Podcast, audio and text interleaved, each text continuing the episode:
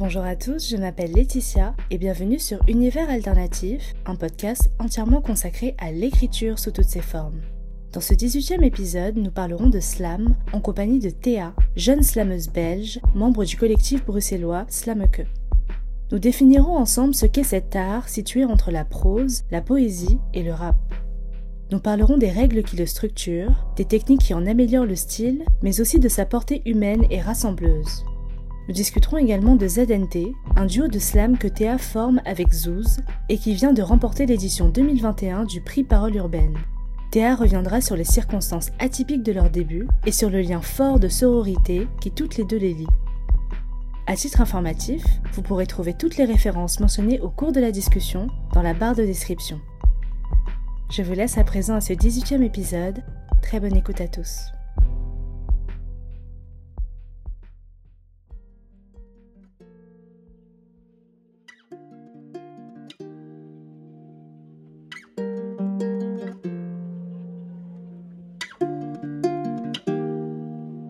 Univers alternatif.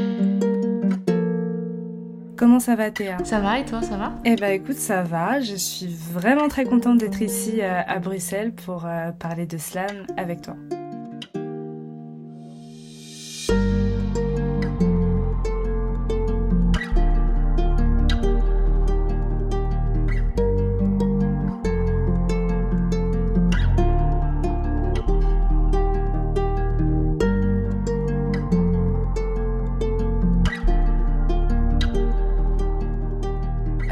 Que tu pourrais expliquer le slam à une personne qui euh, ne connaîtrait rien de cet art? Le slam, souvent on le définit comme poésie libre, c'est-à-dire qu'on situe euh, un art de l'écrit qui est destiné à être oralisé. Et poésie libre parce que on n'est pas restreint ou cadenassé par euh, des règles d'écriture, à part certaines règles qui sont propres au milieu slam, à savoir le fait que ça doit être un texte écrit par soi-même, qui dure 3 minutes, surtout pour les tournois, et qui est euh, neutre, c'est-à-dire sans accessoires, sans, sans costume. Mais sinon, les, techniques d'écriture sont, sont, libres, c'est-à-dire qu'on n'est pas cadenassé comme dans le rap avec des 16 euh, ou avec des, des, vers ou des syllabiques comme dans certaines formes de poésie, donc on appelle souvent ça la poésie libre. Certains l'appellent la poésie urbaine. Euh, nous, on n'est pas toujours fan de ce mot-là. On se demande un peu dans quelle catégorie ils veulent le placer en disant poésie urbaine, parce que parfois c'est le, les textes de slam sont la poésie euh, pure, qui est la poésie écrite, donc c'est ouvert. Donc souvent, on ne le range pas dans poésie urbaine. À mon avis, parce que ça limite trop euh, l'utilisation du terme. Alors ça peut sembler être une question bête, mais en faisant mes recherches, j'ai souvent vu les mots euh, slam et milieu du slam être employés comme deux termes distincts. Et je me demandais s'il y avait effectivement une différence entre les deux. non, c'est la même chose. Je pense que c'est juste en termes de, de comment expliquer l'écriture slam et le milieu slam. Parce que souvent, par exemple, j'ai des jeunes qui me disent Tiens, c'est quoi, c'est quoi le slam? Est-ce que c'est du rap? Est-ce que c'est de la poésie? C'est là qu'on explique bah, c'est entre les deux en fait. Parce que as, as, autant tu as des rappeurs qui vont venir slammer leurs textes, autant tu as des poètes qui s'essayent au rap à partir de textes slamés. Donc tu vois, ça, ça se situe entre les deux. Et le milieu slam, bah, forcément, c'est du slam, mais y a, autant il n'y a pas de règles, mais il y en a pour les tournois par exemple, ou les scènes. Comme je te disais, les 3 minutes, pas d'accessoires et des textes écrits par soi-même. Et est-ce qu'il y aurait d'autres conditions que euh, celles-ci? Alors en tournoi slam, ce qu'on évoque aussi, c'est que les propos à éviter ou qui sont pas vraiment les bienvenus, c'est les propos euh, sexistes, homophobes et racistes. C'est des propos qui sont pas chaleureusement accueillis. Et techniquement, c'est ça, effectivement, les 3 minutes. D'ailleurs, parfois en tournoi, euh, quand les points sont comptés, par exemple, tu perds 0,5 points par euh, 10 secondes dépassées.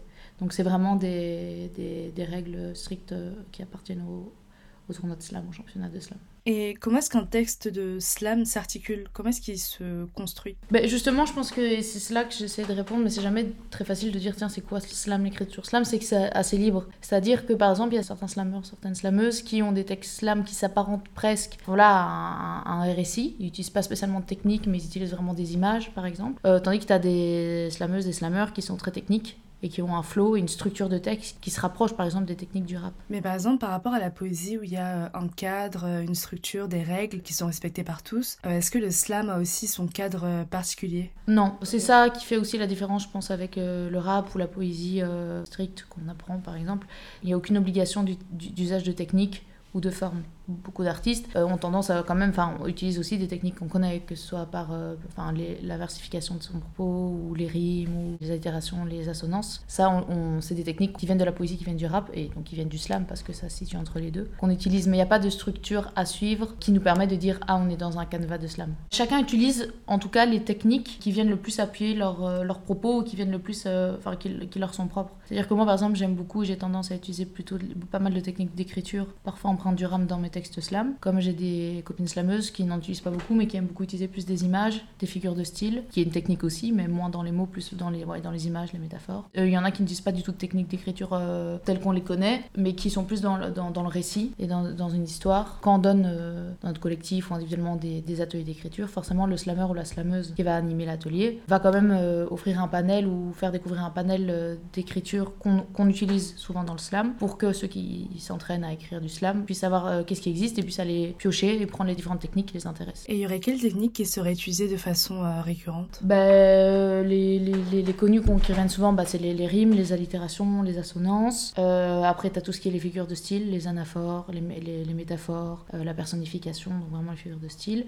Puis après, tu as des techniques euh, pointues comme le paranomase, le moétéleute. Les noms, c'est un peu bizarre, mais c'est vraiment des techniques qui jouent sur la construction des mots et des phrases pour venir rythmer le texte avec d'autres techniques que celles qu'on connaît vraiment, telles que les ah oui, j'ai oublié de le dire. D'ailleurs, dans une des règles, le slam, en tout cas en tournoi, c'est en scène, c'est a cappella. Donc c'est sans instru, sans son, sans fond sonore. Du coup, ces différentes techniques euh, d'écriture permettent qu'à l'oralisation, il y ait une sorte de flow qui soit parfois très musical, mais uniquement dans, dans, la manière dont les phrases sont découpées ou sont rythmées entre elles, quoi, tu vois. Et c'est pour ça aussi qu'on souvent on donne ces techniques-là, pour que les gens qui s'essayent après à l'oralité, à la mise en voix de leur texte, arrivent à, faire sonner, parce qu'en fonction du fait que tu utilises des techniques ou pas, ton flow va être différent et le rythme de ton texte va être différent.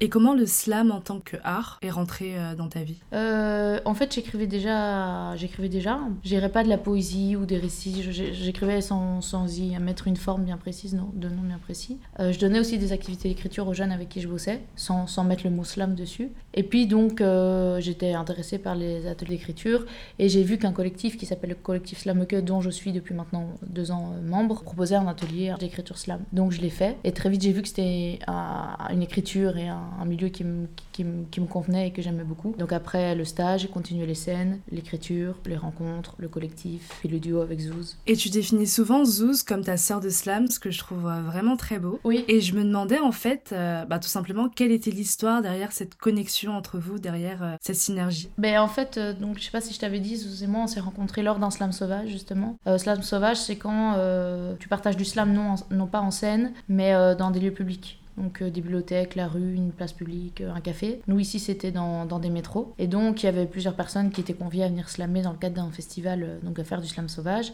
Et c'est la première fois que j'ai rencontré Zoé. Alors qu'on était déjà toutes les deux un peu dans le milieu slam, mais étonnamment on s'était encore jamais croisés. Et là déjà bah, amicalement il y a eu un coup de foot, enfin on s'est vraiment bien entendu, comme tu dis il y a une synergie, une énergie en commun. Et puis en entendant bah, notamment dans, dans, les métros nos slams, on a vite compris que notamment les thématiques qu'on abordait, enfin convergeaient quoi, qu'il y avait quelque chose de commun dans, dans ce qu'on dénonçait, dans ce qu'on disait dans le texte. Et puis on s'est entendu comme disait Sœur de Slam, c'est parce que très vite, euh, les gens nous ont confondus. Donc ils m'appelaient Zouz, ils l'appelaient Théa, ils, ils, pensaient qu'on était sœurs et ils pensaient qu'on se connaissait depuis des années, qu'on slamait depuis longtemps. Ils nous disaient toujours, ah, mais du coup, vous faites un duo. On disait, ah bah non, non, pas du tout, euh, on est chacune, euh, enfin voilà, slameuse. Et puis donc, ça faisait déjà longtemps, un an, qu'on entendait, bah, vous devez faire des tuyaux. c'est On n'a pas la même écriture, mais il y a un style en commun, un univers en commun et des thématiques en commun. Donc j'irais une vibe vraiment commune, même si nos techniques d'écriture sont pas les mêmes. Et puis un jour, dans le milieu hip-hop et sur les réseaux, on faisait face à un cas d'harcèlement, face auquel, euh, avec Zeus, on a notamment déposé plainte euh, en justice, et il n'y a jamais eu de suite. Et ça a continué, notamment dans le confinement. Et donc, on cherchait des solutions parce que ça devenait vraiment pesant. Et un jour, j'ai dit à Zeus, c'est quoi Si on faisait un clip et un slam qui parle de ça et qu'on le, fait exposer sur les réseaux, à la base, simplement pour qu'il arrête, en fait. Pour qu'il se dise, bon, je vais arrêter parce que parce qu'il affichait sur les réseaux, c'était vraiment du harcèlement, quoi. Qui attaquait notamment la carrière artistique de ma soeur de slam, donc ça devenait vraiment pesant. On a fait en moins de 24 heures, on a écrit le texte. En une nuit, on a été passé une nuit chez un beatmaker, un ami à nous qui nous a fait un son. Et une amie à nous qui est plus dans le cinéma, dans la photo, dans la vidéo, nous a fait un clip. On a fait le scénario super vite et en moins de deux journées, on, a sorti un clip avec euh, le texte et le son qui s'appelle euh, Cher harceleur, merci. Cher harceleur, merci. Merci à vous d'incarner notre muse. On puise en vous et en votre frustration qui à force d'elle-même s'use. On crache du beat sur vos ombres comme seule fellation. Ouais, grâce à vous, nos flots fusent. On tenait à leur dire merci à ces Et on l'a sorti et en fait on s'attendait à une chose, nous, c'est que peut-être il arrête ou qu'il voit le clip. Effectivement, il a arrêté. Mais ce qui s'est passé aussi, du coup, c'est que c'est là que ça s'est. En fait, on a sorti le nom ZNT parce qu'on s'est dit ah bah merde, c'est un truc en duo, faut trouver un nom. On va, on va dire ZNT. On n'avait pas spécialement pensé à créer un duo, mais on l'a fait. Et de là, on a été contacté par pas mal d'assos ou quoi du milieu hip-hop, mais aussi du milieu féministe. Et donc, euh, bah, c'est créé le duo euh, ZNT. On a continué à faire des sons ensemble, à écrire ensemble. On a vraiment développé une écriture euh, commune et une manière de dire les textes qui, qui est propre au duo. Et voilà. Et les cas de, de harcèlement sont récurrents dans le milieu du slam Euh, non, je dirais pas que c'est quelque chose. euh, Le, le milieu hip-hop, en tout cas, le milieu des scènes ouvertes slam, est plutôt un milieu très bienveillant. D'ailleurs, c'est assez rare que reste longtemps quelqu'un qui n'est pas bienveillant. Souvent, il y a quand même des choses qui se mettent en place parce qu'il y a une vraie solidarité au sein du milieu slam. Et il y a des valeurs qui font que quand quelqu'un est vraiment contre ces valeurs-là ou est dans une optique euh, qui n'est pas bienveillante, il y a- il y, a quand même quelque chose qui se passe. Quoi. Sauf qu'ici, c'était un milieu qui n'appartient là ni au milieu du slam, ni à aucun milieu. C'est enfin, les réseaux sociaux. Là, ça dépasse tout. Et donc, vu qu'il il est surtout passé par les réseaux sociaux, on a dû le gérer d'une certaine façon. Quoi. Mais non, c'est pas, c'est pas le harcèlement, c'est pas quelque chose qu'on a, qu'on- a conscientisé que c'était euh, intrinsèque au milieu slam, pas du tout. Qu'est-ce que c'est d'être une femme dans euh, le milieu du slam bruxellois actuel, selon ce que tu observes? Quand même, de plus en plus, euh, les, les, les femmes prennent place dans le game euh, slam. Encore malheureusement pas assez dans le milieu du rap, mais bon, ça commence, on espère que ça va monter. Bah, ce qui est cool, c'est que du coup, beaucoup de meufs sont montées dans le slam aussi par euh, solidarité féminine, c'est-à-dire que, par exemple, comme euh, Joy, Joy Slam a fait des projets paroles de femmes avec notamment Zouz, donc ça a permis aussi de, créer une identité de slameuse et de monter, de faire des rencontres. Et ça permet aussi de se sentir, euh, par, les, par ce qui est dénoncé, par les thématiques qui sont exprimées par le- les rencontres, de se donner une confiance dans le milieu artistique et d'oser dire quoi. Parce que ça reste un milieu où, en tout cas de base, euh, la gente masculine a plus eu l'habitude de prendre place. Et c'est vrai que j'ai l'impression que grâce au milieu slam, on part de plus en plus de ce point-là. Les, les scènes slam sont vraiment mixtes, tandis que nous, par exemple avec Zouz, on adore aller euh, aussi à des open mic de, de rap. Il arrive quand même dans 90% des cas qu'on soit les deux seules meufs. Tandis que dans les scènes slam, c'est vraiment mixte. Il y a parfois d'ailleurs plus de meufs que de garçons, mais voilà, c'est vraiment mixte. Et toi, en général, quand euh, tu slams, t'as quel thème de prédilection? Mais par exemple, enfin, je réponds à ta question en disant que mon tout premier texte slam que j'ai écrit, vraiment le tout premier, c'est un texte que j'ai écrit pour un jeune avec qui je travaillais. Donc je donnais un cours de français dans une école professionnelle, donc pour des jeunes qui vont devenir euh, électriciens ou garagistes. Et c'est un jeune en fait qui bossait avec moi et qui, euh, qui était dans un centre de prison pour mineurs et qui parlait pas du tout à l'école. Il était un peu agressif et c'était dur de communiquer avec lui. Et puis un jour, il m'a déposé une adresse qui était en fait l'adresse de de son IBPJ pour les portes ouvertes pour que je vienne. Et donc là, c'est créer une connexion. Et le tout premier texte de Slam, vraiment euh, texte que j'ai fait en scène, que j'ai écrit, etc.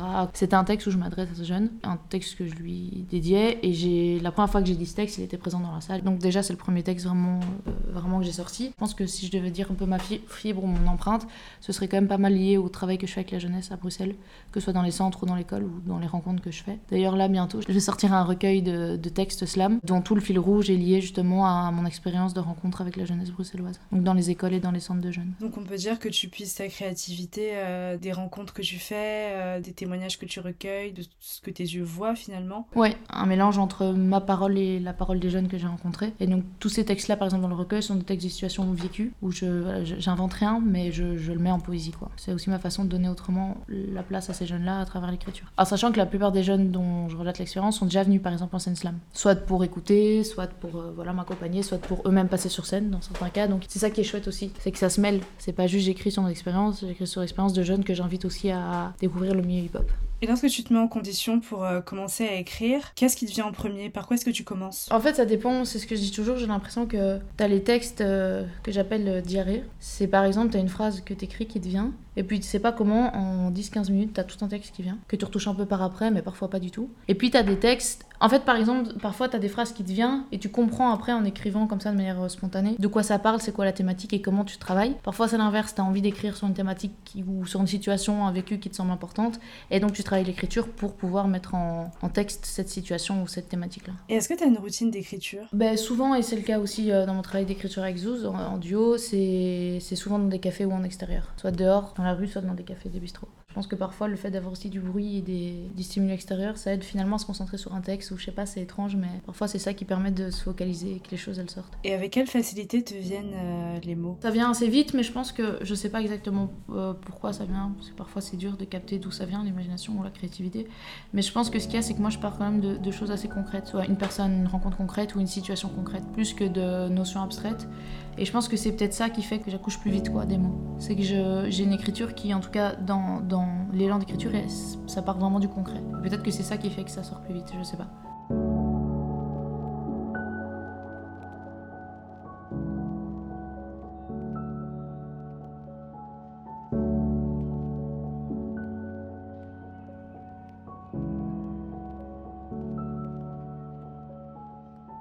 Tu m'as dit, vous avez grillé un feu rouge, mademoiselle, vous savez, on vous a vu.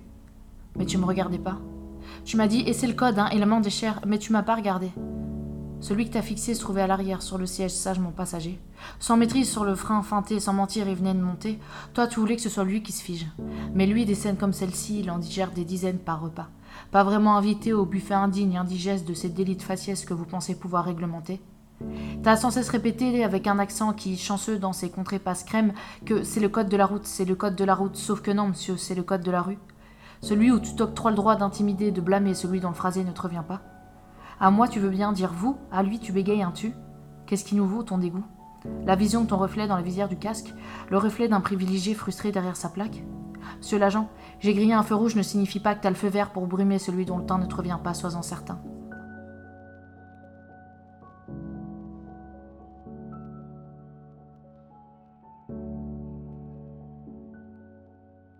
Déjà un peu parlé euh, précédemment, mais euh, selon toi, qu'est-ce qui différencie le slam du rap? Techniquement, c'est qu'on n'a pas les mêmes euh, contraintes de règles qu'on a dans le slam, telles que les 16, les mesures. le fait aussi qu'on ne doit pas respecter spécialement une instru. Quand t'as pas l'habitude, c'est compliqué en rap de vraiment suivre une instru en plaçant tes mots. Pour te donner un, exemple, il y a un no-texte de slam à, ZNT. On avait rencontré un gars, il a essayé de nous le, nous le mettre en format rap. Et là, on a bien vu la différence. C'est-à-dire que c'est impossible de faire, par exemple, des phrases aussi longues dans le rap que dans le slam. Et donc, on a été amené à restructurer totalement notre texte. On s'est rendu compte qu'on devait pouvoir dire la même chose, mais avec des mots et des images plus, courtes. Parce qu'on a vraiment un cadenas de mesures à respecter. Donc, euh, il y a une complexité plus grande en termes de technique, de mesures, de, tu vois. Mais par contre, en tout cas pour nous qui n'avons pas l'habitude, on a aussi moins de liberté d'écriture pour dire ce qu'on a envie de dire. Parce qu'il faut respecter la mesure. Et donc, je te dis, on a été amené à dire les choses vraiment différemment, de manière plus courte. Parfois, ça veut plus dire la même chose, mais en même temps, il faut respecter le flow, donc euh, c'est quand même vraiment différent. Mais par contre, c'est vrai que vu que tu as moins cette liberté d'écriture dans le rap, tu es obligé de plus te concentrer quand même sur la structure, sur, la, sur les mesures. Et donc, parfois, tu choisis peut-être un peu moins la manière dont tu tournes tes textes. Mais ça veut pas dire que ça perd en qualité. Parce que par exemple, il y a des rappeurs qui, qui, ont une super technique et qui ont des super images, tout en restant euh, dans le cadre du,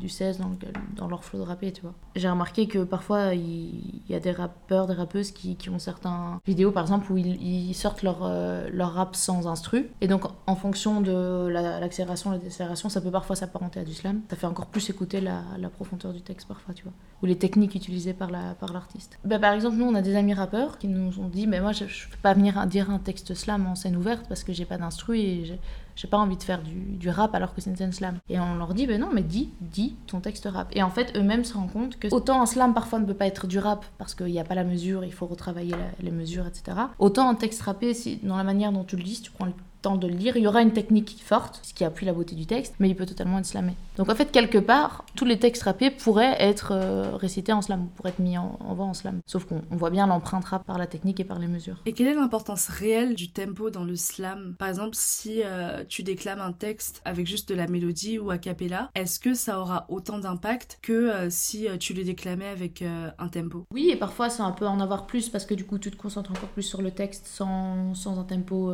précis qui Et là, je pense, mais ça c'est peut-être mon avis à moi, que justement, quand il y a des techniques d'écriture qui sont utilisées, ce qui est souvent le cas, dans, pas tout le temps, mais dans le rap, bah, ce qui est intéressant, c'est que du coup, même a cappella ou même juste avec un fond sonore, même sans le tempo, comme tu dis, tu sais presque recréer un tempo avec ton texte parce qu'il y a des techniques qui vont venir faire rythmer le texte d'une certaine façon. C'est pour ça que par exemple, parfois un slammer ou une slameuse qui utilise beaucoup de techniques d'écriture, parfois dans le public on entend et c'est presque du rap. Alors qu'en fait pas du tout, il n'y a pas de respect des cesses et des longues phrases, etc. Mais il y a, vu qu'il y a une utilisation de techniques, ça crée un rythme que je trouve intéressant.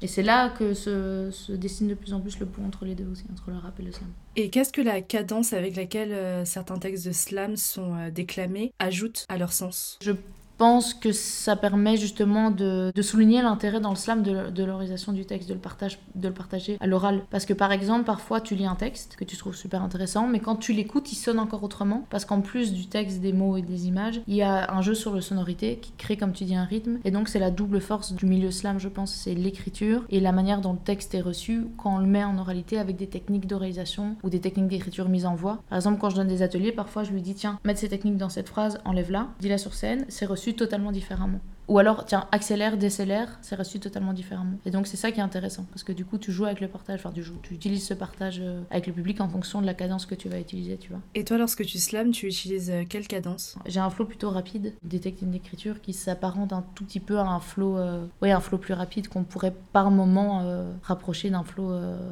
plus du, du rap. Après, de nouveau, ce qui vient dans le rap, c'est que tu peux avoir des flows rapides, des flows lents. Dans les deux cas, ça reste du slam, quoi. Et juste par curiosité, est-ce que tu voudrais faire du rap? Ben là, avec Zouz, en fait, on a choisi des ateliers d'apprentissage d'écriture et d'organisation rap. Et aussi, on bosse avec des amis rappeurs, des amis à nous. Et donc, du coup, ouais, on est en train de, un peu dans l'ombre, de, de s'essayer au rap. Maintenant, on va voir. En fait, déjà, ce qu'on a fait, par exemple, dans Cher Harceleur Merci, c'est là où, par exemple, certains nous ont dit tiens, c'est quoi? C'est du rap, c'est du slam? C'est parce qu'il y a une instru derrière. Et donc, on est déjà dans un créneau qui se situe entre les deux. C'est pour ça, notamment, qu'on a pris des ateliers rap pour tiens, est-ce qu'on garde un créneau qui, qui n'est pas totalement du rap, mais qui rejoint un slam et rap? Est-ce qu'on reste dans le slam Ou est-ce qu'il y a certains de nos textes qui vont être des textes rappés parce que vraiment ils correspondent à- aux mesures qu'il faut? On va tenter le rap pour voir où on se situe vraiment. Est-ce qu'un slam peut euh, s'improviser? Alors, je citerai par exemple Maki, qui est un artiste euh, hip-hop aussi qu'on apprécie beaucoup, qui écrit des textes slam, qui, est- qui fait du rap aussi, mais qui est connu et qui est vraiment fort en improvisation. Par exemple, il a fait un spectacle qui s'appelle euh, Hymne à l'imperfection, où il va, où va slamer, et il y a toute une partie improvisée. Tu vois, il a tellement euh, de, capacités en, écriture, en technique d'écriture, qu'il demande par exemple des mots dans le public, et de là, il a improvisé un texte de slam. Il y a même, euh, dans certains assos, ouais, il y a, des ateliers d'improvisation slam. C'est-à-dire que tu utilises les techniques et ton empreinte d'écriture, mais t'improvises. Mais ça, c'est un truc, c'est fort, quoi. C'est vraiment plus t'écris, plus t'as l'habitude, plus tu fais rythmer les mots entre eux, bah t'arrives à improviser. Et il y en a qui sont improvisateurs euh, slam, quoi. Et ça, c'est balèze. Et est-ce qu'on peut dire que sans musique, le corps du slammer finalement devient l'instrument Ce que je, dirais, c'est que euh, effectivement, c'est un art de la scène quand même. Tu vois, c'est ta présence, euh, ce que tu vas faire de ton corps ou la manière dont ton corps est présent sur scène, gesticule sur scène et ce qui dégage va faire partie de ton texte, va accompagner ton texte. C'est un, un tout. Les scènes slam, évidemment, c'est physique, quoi, c'est vécu. Donc, je sais pas si on pourrait dire que le corps est l'instrument. Enfin, je dirais en tout cas que le flow, la voix est l'instrument, donc forcément, c'est ton corps. Bah, euh, forcément, si un jour tu viens avec la voix enrouée, ça fera pas le même effet, que ça c'est clair, tu vois. Mais ça, c'est c'est ça qui cool aussi, c'est que c'est l'instantanéité. C'est une des essences du slam aussi, tu vois. C'est un art de l'instant, c'est un art du moment. Donc, c- ça va ensemble, quoi. Je sais pas si je dirais que c'est l'instrument, mais en fait, la voix est un instrument, donc oui, c'est l'instrument, du coup, tu vois. Mais En fait, ce serait une sorte de prolongation de, de la parole. à la fois, c'est la source, ça part de là, et à la fois, ça le prolonge, effectivement. T'as des slameuses, des slameurs qui vont beaucoup utiliser leur corps. T'en as euh, qui sont moins dans le corps, mais dont la présence est très appuyée. Parfois, le fait de beaucoup bouger va être un plus pour le texte. Parfois, le fait d'être très, très statique va aussi donner une force au texte, ça dépend. Et ça, c'est tout un travail aussi.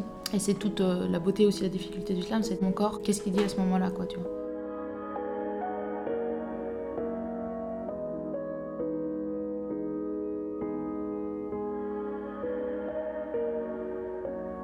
Tu m'as dit, reste douce, vu sois pas vulgaire. Mais gros, je crois que tu penses que ton genre à toi c'est le guest. Je côtoie chaque jour des gars qui s'octroient le droit de me tacler quand je next. Enfin, qui essayent et puis qui essuient leur gêne. Tu m'as dit, oh, réponds connasse, y'a quoi, t'as pas d'éducation? Ouais, c'est déconné, faudrait que je révise ça, revoir le bon usage dans le grévis là, mais peut-être que la faille, c'est que toi, tu crois que quand tu me siffles, moi j'ai que deux options. Changer vite de trottoir ou bien à la fellation. Mais gros, faute de frappe en fait. Ton ego fait faillite et au risque de te décevoir, c'est à toi de changer d'horizon. En écho, un au revoir calcule vaguement ton ombre, je calerai ton nom dans l'axe sur le graphique de la frustration. Tu m'as dit, tu me donnes faim, et puis moins courant, je souligne l'effort. T'es sexy quand je t'impressionne. J'ai pas compris, gros. Peut-être tu t'essayes un l'antinomie, qui sait, peut-être futur maître de poésie. Tu m'as dit, je te sors ça spontanément et juste à toi, donc prends ça pour des compliments. Ouais, c'est clair, merci frère. D'ailleurs, on les liste, on les compile, parfois même certaines en font des clips. Ou bien on les met dans des petits pots en plastique, tu sais, comme ceux dans lesquels en primaire on pisse à la visite médicale. Moi, je suis médisante? Ok, désolé. Mais je sais pas, j'aimais bien l'image. C'était même pas juste pour la pique, et puis tout comme ton approche, je la trouvais poétique.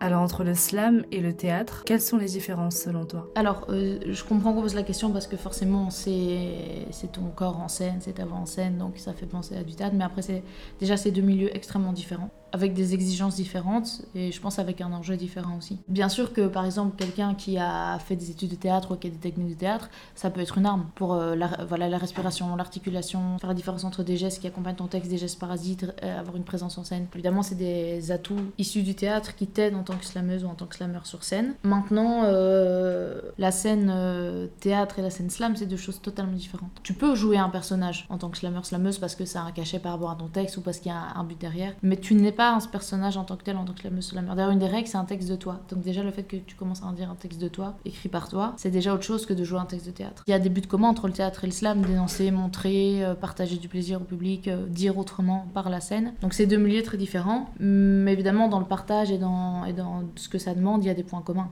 c'est drôle parce que une de mes questions était est-ce qu'on reste soi-même lorsqu'on performe sur scène? On n'est jamais à 100% soi-même parce que de toute façon il y a une conscience qu'on est en train de parler, de partager quelque chose, qu'il y a un public qui te regarde, que la façon dont tu vas utiliser ton corps va être observée et va venir créer quelque chose. Donc toute cette conscience fait qu'on est soi-même, mais on est quand même soi-même en scène. C'est pas que je répète toute seule devant mon miroir. Et même si je répète toute seule devant mon miroir, il y a comme la conscience de je suis en train de répéter. Donc il y a ça. Mais euh, en même temps, on est soi-même parce que c'est des mots ou des choses qu'on défend nous. Et la manière dont on décide, enfin parfois on décide pas, mais on, essaie de décider de l'amener, vient quand même de nous, tu vois. Et puis de toute façon, tu n'as pas le choix. Tu es seul sur scène, tu dis ton texte, à un moment donné, tes fragilités, tes forces, on va les voir. Alors plus tu travailles, plus tu arrives à avoir une maîtrise là-dessus, mais il y a quand même ce moment de Donc je pense que oui, on, reste soi-même inévitablement, mais il y a bien sûr quand même un rapport au public, il y a un rapport au texte qui fait qu'il y a une conscience de ce qui est en train de se passer, mais en restant assez proche de soi. D'ailleurs, souvent, euh, quand on connaît bien une slameuse, un slammer euh, en tant que personne, les, disons que la, manière dont le flow sort et la manière dont, la scène est gérée par l'artiste, souvent reflète l'un ou l'autre trait de sa personnalité, tu vois. Parfois, c'est très subtil, c'est très petit, hein, mais quand même qui reste l'empreinte de l'artiste. Après, parfois, c'est pas vrai, hein, parfois, t'as des gens qui dans la vie sont très, voilà, par exemple, sont très, je sais pas moi, timides, j'ai dit n'importe quoi, je suis un peu dans les clichés, et qui sur scène arrivent vraiment à prendre euh, place sur scène, à utiliser leur corps avec maîtrise. Parfois, dans la vie, c'est l'inverse. Mais du coup, ça montre aussi la pudeur ou pas, la manière dont tu partages quelque chose ou tu dénonces quelque chose sur scène à un public. De scène en scène, j'arrive quand même à, à voir. Enfin, il y a quelque chose quand même qui se ressemble dans ma manière d'être en scène. Mais par exemple, que je travaille différemment quand je suis en duo avec Zouz. C'est ça qui est intéressant aussi. C'est que dans le duo et dans mon solo, j'ai pas totalement le même rapport à la scène mais je pense que c'est normal. Et comment est-ce qu'on travaille sa voix dans le slam? Comme un art de l'oralité, de la scène, donc tu as différents exercices de souffle, de prise de conscience de, du, volume de ta voix, du débit, faire des exercices d'articulation de la mâchoire. Et ça, pour le coup, c'est un peu comme au théâtre aussi. Quand tu vas passer en scène, c'est tous des exercices qui sont aussi utiles à la pratique théâtrale, qui te permettent de préparer ta voix, préparer ta, la mastication, quoi, tu vois, de tes mots. Et le souffle, parce que dans le slam, en fonction de tes débits, il faut que tu travailles ton souffle pour pas arriver en fin de phrase à un moment qui n'était pas celui choisi. Enfin, tu vois. Donc ça demande un travail quand même technique, euh, corporel et vocal euh, assez précis. Et la gestuelle, qu'est-ce qu'elle apporte au texte? Euh, bah, Du coup, là, ça dépend. Parfois, tu n'utilises pas ton corps de la même manière et tu as un retour différent sur ton texte. Parfois, elle va amener de la vie au texte. Parfois, elle, elle souligne des éléments de ton texte. Elle peut illustrer, mais enfin, pas illustrer, mais en tout cas venir accompagner un propos. Parfois, justement, il n'y a pas énormément de gestuelle et donc il y a une concentration sur le texte. C'est plus une présence qui accompagne le texte qu'une gestuelle. Parfois, la gestuelle permet de l'humour, parfois la gestuelle permet d'interpeller le public, parfois la gestuelle permet de recentrer sur un propos, tu vois. Mais ça, c'est aussi un travail, parce que parfois tu as conscience de comment et pourquoi tu utilises ta gestuelle, Parfois, c'est pas de la conscience et c'est toi en scène et ça, ça se travaille aussi. Et pourquoi est-ce qu'on n'a pas droit aux accessoires? Euh, Je crois que c'est parce qu'il y a vraiment cette idée de viens tel que tu es. Alors, si tu veux, toi, interpréter un personnage parce qu'il y a, y a, un but derrière pour dire ton texte, c'est toi et ton corps, mais c'est vraiment toi, ta voix et ton corps. Ça, c'est un des principes euh, du milieu slam. Donc, si tu veux interpréter un personnage, libre à toi, c'est super cool, tu le fais avec ta voix et ton corps. Mais c'est bien parce que du coup, ça permet de donner cette puissance-là. C'est je n'ai besoin que de ma voix et de mon corps et de mes mots pour euh, jouer, interpréter, dire, dénoncer, montrer ce que je veux. Est-ce que le public est spectateur ou bien est-ce qu'il est juge? Ben, En fait, en scène ouverte, en scène slam, bah, après, euh, toujours libre aux personnes du public et c'est super chouette de venir donner ton avis sur le texte, c'est ça qui est trop cool, tu vois. Mais euh, le public est spectateur d'une scène slam, euh, mais spectateur actif. Il faut applaudir jusqu'à ce que la, la slameuse, le slammer soit sur scène et jusqu'à qu'il ou elle soit retourné sur sa chaise. Donc déjà, il y a un accompagnement de l'artiste dans l'énergie. Il y a l'utilisation du claquement de doigts, soit pour applaudir, soit pour souligner un propos qu'on trouve intéressant ou qu'on veut relever pendant la, la de l'artiste. Je trouve qu'en scène euh, ouverte, souvent le spectateur est un spectateur euh, actif. Maintenant, dans le cadre par exemple de certains tournois, certains championnats, effectivement, certaines personnes du public peuvent être jury. L'applaudimètre, c'est quoi? C'est on va dire voilà, tel islameuse, tel islameur, tel islameuse, tel islameur, vous applaudissez. On, analyse le, taux d'applaudissement, c'est ça, qu'on appelle l'applaudimètre. Et alors euh, gagnera le islameur, l'islameuse qui a eu le plus gros taux d'applaudissement. Donc là, effectivement, en plus d'être à l'écoute, le jury prend part à, une décision. Euh, autre possibilité, notamment en championnat, tu choisis au hasard, enfin bien sûr avec euh, l'accord et l'envie de participation de, par exemple, 5 personnes du public, pour en fin de, de chaque passage de slam, donner une note sur 10. Puis on fait la moyenne. Et alors ce qu'on fait à ce moment-là pour préparer le public, les gens du public à être jury, c'est qu'on fait ce qu'on appelle, on fait venir un- une slameuse ou un slameur de calibrage qui ne participe pas au tournoi de la scène ouverte, qui vient faire un, slam. Le public jury donne sa note pour voir un peu sa- s'accommoder, se calibrer. Ok, on, on code plus ou moins comme ça, ça se passe plus ou moins comme ça. Ça entraîne un peu euh, le public à devenir jury. On, calibre un peu la manière dont on cote et puis il cote en fin de chaque euh, passage. Et souvent, s'il y a plusieurs rounds par équité, on va changer le jury. Donc effectivement, ça fait partie du slam que dans certains cas, le spectateur soit jury. Mais il n'y a pas non plus une grille critériée, euh, peut-être dans certains tournois, mais dans ceux que j'ai connus, non. Quelque part, même si c'était un texte écrit qui devait être évalué, bien sûr que même s'il y a des critères, à un moment donné, si la personne qui est jury est plus sensible à telle ou telle manière de dire les choses, telle ou telle poésie, forcément que ça va plus impacter ou que ça va venir quand même diriger. Mais c'est à ça que sert aussi le poète de calibrage et pour voir s'il n'y a pas trop non plus de différence entre les cotes, pour qu'on voit quand même qu'il y ait une analyse, euh, voilà, le fond, la forme, le- la scène. Et toi, selon ta sensibilité, quel type de texte te touche le plus? Franchement, c'est large. Je, je suis touchée par différents types de textes. Souvent, moi, j'aime bien les textes quand même un peu techniques. Euh, mais ça, c'est peut-être aussi ma, sensibilité à l'oreille, à la manière dont je reçois le texte. Souvent, c'est des textes qui me percutent plus. Euh, et sinon, j'aime bien aussi les textes qui partent de, situations euh, bah, un peu comme. Enfin, ce que je fais aussi, un peu concrètes. On sent aussi que ça part de la réalité de l'artiste, quelle qu'elle soit d'ailleurs. C'est souvent des textes qui m'interpellent ou qui sonnent encore plus dans ma tête. Peut-être aussi dans le concret de la vie de l'artiste, mais qu'il met en poésie, tu vois. Que ce soit pas non plus juste un truc de je te raconte ma vie, mais qui part de, choses de, de. Ouais, tu sens quelque chose de concret dans l'utilisation des mots.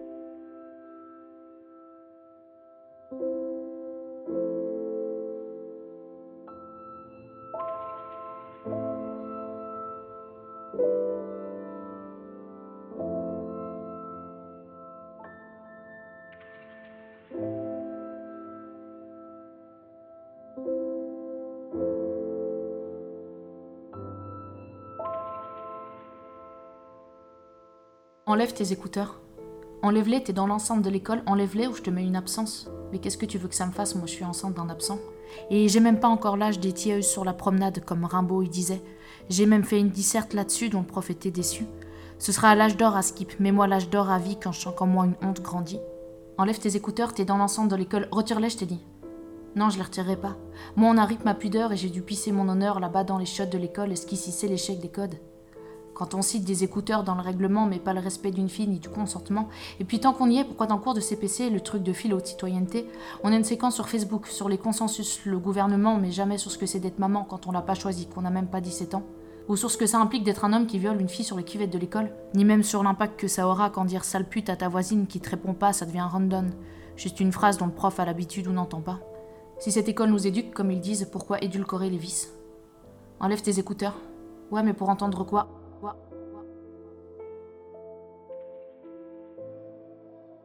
Et toi, est-ce que tu te considères comme une poète? Une phrase qui revient souvent, c'est et le ou la prochaine poète est? Tu vois, donc c'est presque euh, sine qua non que oui, tu viens sur scène, tu viens partager ton texte, t'es poète quoi. L'acte déjà de venir partager un propos sur scène, c'est déjà pour moi, c'est déjà être artiste, c'est déjà être poète. Que c'est un des enjeux finalement de la poésie, c'est d'oser venir partager un texte écrit par soi à un public. Donc je dirais que oui. Tout comme toutes les slameuses et les slameurs qui viennent déposer leur texte sur scène, qui viennent partager leur texte, tu vois. Est-ce qu'il y aurait une personne en particulier qui t'a vraiment marqué avec ses textes? Hum, ça c'est dur parce qu'il y en a beaucoup. Par ces textes, ça vraiment il y en il y en a un grand nombre. Bah, dans le milieu slam, forcément, je vais te citer euh, ma soeur de slam, Zouz, mais pas juste parce que on s'entend bien. Quoi, je veux dire parce que vraiment il y a une connexion, euh, bah, nouveau ici sensorielle, un peu impalpable là pour le coup, tu vois. Parce qu'il y a quand même euh, une envie commune de de- d'interpeller, de, dénoncer, et parce qu'on on a grandi aussi ensemble dans le milieu slam. Je veux dire, le fait de le fréquenter, d'aller à des scènes, de donner des ateliers, on a aussi fait grandir ça ensemble. Donc, ce qui est beau dans le milieu slam, c'est que souvent les rencontres, elles sont fortes, quoi. Toutes les personnes du collectif Slam dans lequel je, je suis, c'est des personnes que je pourrais citer, tu vois. C'est vraiment un milieu de partage très très fort. Mais si je devais parler d'une rencontre slam, alors, euh, enfin, c'est sûr que je vais, je vais citer Zouz.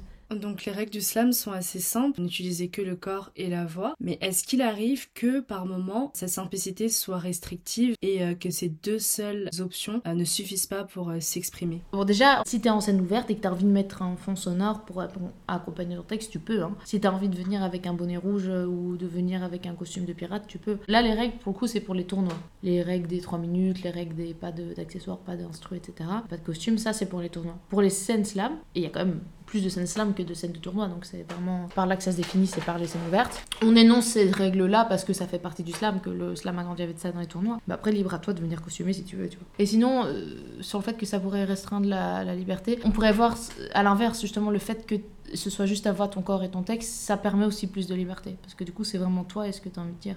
Parce que pour le coup, tu as toute la liberté d'expression quand même dans tes textes slam. Et tu as en plus la liberté de technique. Tu peux utiliser de la prose ou pas. Tu peux euh, faire rythmer ton texte ou pas. Tu peux utiliser des, images poétiques ou pas du tout. Alors peut-être que ce qui restreint par contre, c'est les 3 minutes. Parce que parfois avec Zoé, on, écrit un texte par exemple pour un tournoi et on se dit putain merde, on fait 3 minutes 17. Certains passages, on doit les retravailler d'une manière peut-être qui, qui, nous plaît moins, mais parce qu'on dépasse les 3 minutes. Ça, à la limite, oui. Mais pour le reste, je trouve que c'est quand même un art de la poésie ou un art, et un art de la scène dans le cas du milieu de scène ouverte assez justement. Quand tu lis l'histoire du slam, c'est né avec ce truc des 3 minutes et d'un texte écrit par soi. Donc c'est du slam, puisque le, slam est né avec ces règles-là, qui sont quand même pas énormes. Tu vois. Et justement, vu qu'on parle de la jeunesse du slam, qu'est-ce qu'il faudrait retenir de son essence première? Bah, qu'il est quand même né dans, dans un milieu euh, underground, plutôt un milieu populaire, qu'il est quand même né aussi en parallèle du milieu rap, et dans une envie d'ouverture à la poésie, justement, que quelqu'un qui n'est pas spécialement eu des, des, cours d'écriture, qui n'est pas spécialement de connaissances en poésie ou quoi, puisse se dire moi aussi je veux m'essayer à l'art de la poésie. Et l'oralité. Vraiment insister sur le fait que c'est une art aussi un art de l'oralité. Donc de partage oral.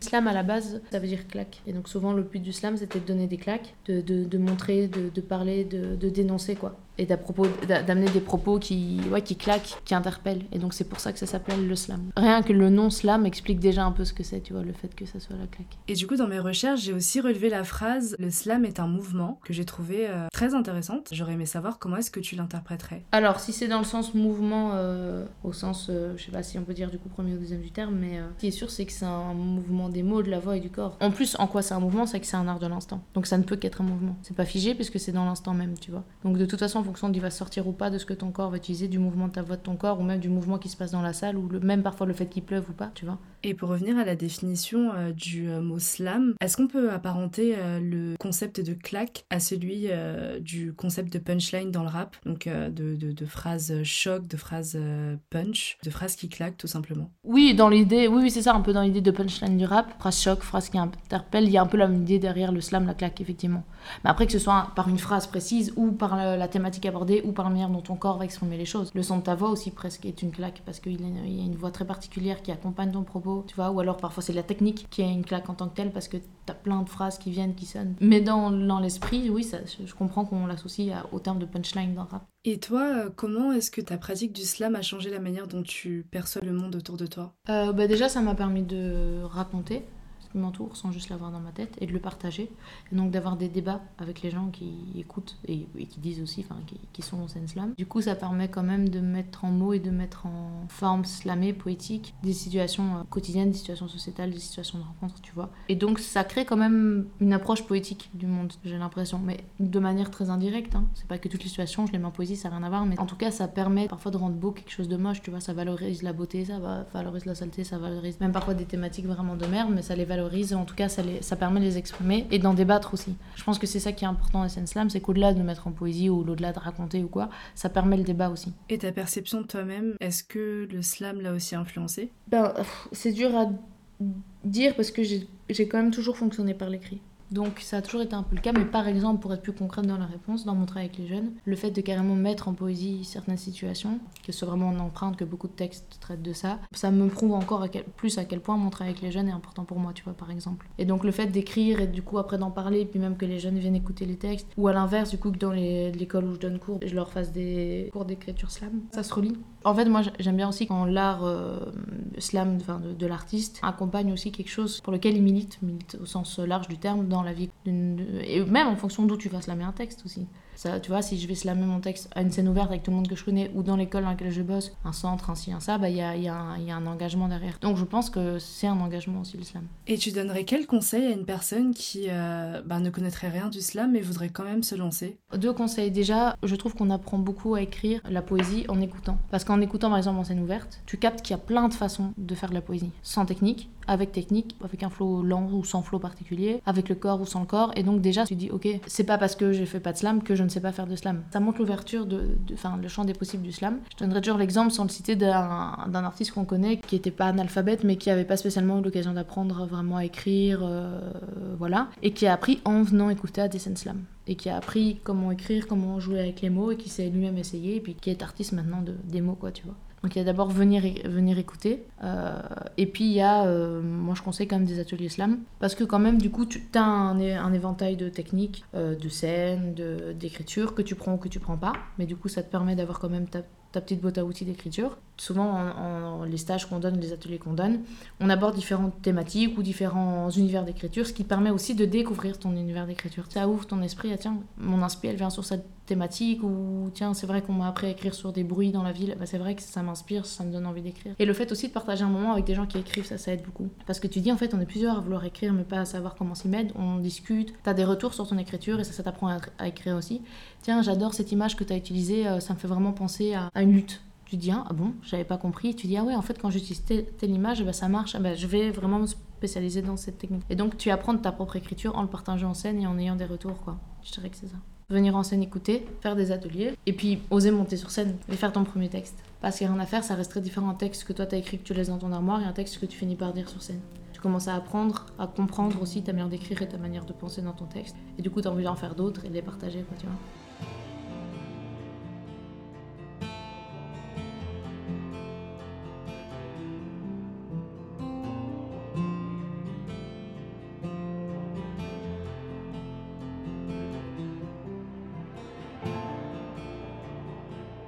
Merci beaucoup Théa pour ces éclairages sur ce très bel art qu'est le slam. Bah de merci à toi.